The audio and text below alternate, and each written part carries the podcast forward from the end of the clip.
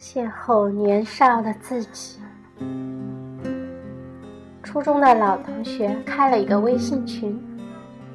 从初中入学时算起，整整三十年荏苒光阴流逝。当年一起寒窗的青涩少女，如今一个个已叱咤天南地北。微信群开通伊始，那个热闹非凡，每天几百条热烈的交谈信息，让我直担心手机会被挤爆。于是就有很多老照片流了出来，我一张张过瘾的看，看到老同学的身影。一个个熟悉而遥远的音容相貌，往事一件件浮上心头。那个年代刚开始还是黑白照，彩照稀罕得很。在那一张张珍贵的黑白影像里，我却很少觅到自己的影子。那些同学一般都是假期结伴到某个地方或者某个同学家里去玩。然后留下了欢乐青春的倩影，而我在当时的那个集体里似乎不那么合群，因为是班里为数不多的几个从乡下进城念书的孩子之一。一入学，我就感到了自己的落落寡欢。为了摆脱内心的苦闷，我当时读书很努力。也许是连下课都在看书，也许是一门心思只想学习好，也许是寒暑假都闷在家里不和同学出去玩。我对我初中好多同学都没有太多的印象，对好多事情也想不起来。他们现在聊起很多以前班里发生的有趣的事，比如。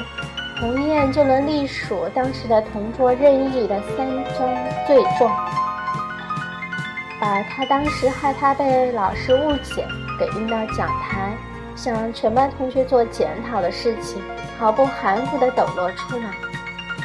比如，小松就指出，当时谁谁谁为了能和胡玉同桌都争相表现，结果只有吴强遂了心愿。比如。朝晖就记得小松很喜欢看可爱的、有着眯眯眼和勺下巴的春英。比如，新荣说，当时他的同桌李如刚在课桌上画了条三八线，只要他一过线，就会被挨打。比如，纯英就清楚的记得。方圆举经常不叫他的名字，而喊他麻姑，他都讨厌死了。比如，汤圆就很清楚的记得当时和九九下课经常打打闹闹的事情。听着他们聊这些往事，我有时笑得肚子都痛。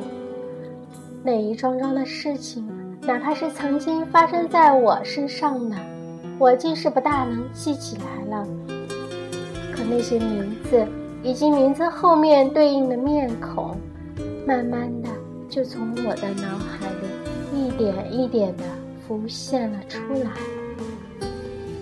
毕竟有过整整三年的同窗相处，回想起来，那三年的时间。我好像真的只知道发奋读书，只想得第一名。如果哪次考试没考到九十分以上，我就会躲在被窝里哭得伤心伤地，然后揉着红肿的眼睛，打着手电筒继续看书。因为离家远，我三年都寄宿。父母现在讲起来，总是有些愧疚地说。那时候让我吃了很多苦。说实在话，我当时一点都没觉得寄宿有什么苦。唯一让我觉得苦恼的是，学校晚上到点就要熄灯，而我不能为所欲为的看书到很晚。如今想，当时的我就是同学眼里的书呆子吧。书呆子对于初中生活的回忆，也就失去了那么多鲜艳的、鲜活的色彩。听说张卫东保留了很多班里同学的老照片，我就找他要。他发给了我十二张，大多是别的同学的。在黑白的大合影里，我找到了那时候的自己。让我惊喜的是，在一张彩色的四人合影里，我撞见了年少的自己。这一阵在哆来咪幺二三微信群里温习了不少功课，乍一看到这张照片，我一眼就认出了其他三位女生，分别是春妮、红艳和微微。而对于这第四位，我愣是一下没反应过来，那竟是我自己。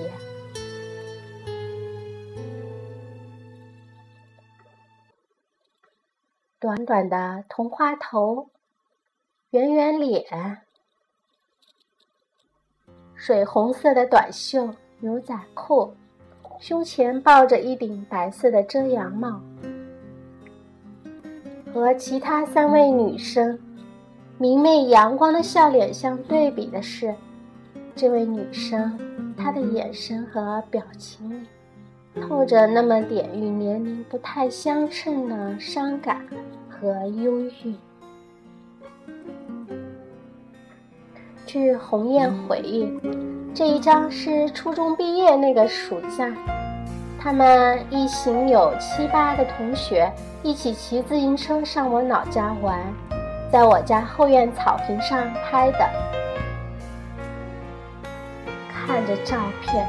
我有一点点想起来了，夏日炎炎的午后，灿烂的骄阳，清脆的竹林，远山丝丝微风，树上声声蝉鸣，七八张青春洋溢着的笑脸。就这样，我不知不觉走进了这个已被我遗忘多年的场景。邂逅了少年的自己，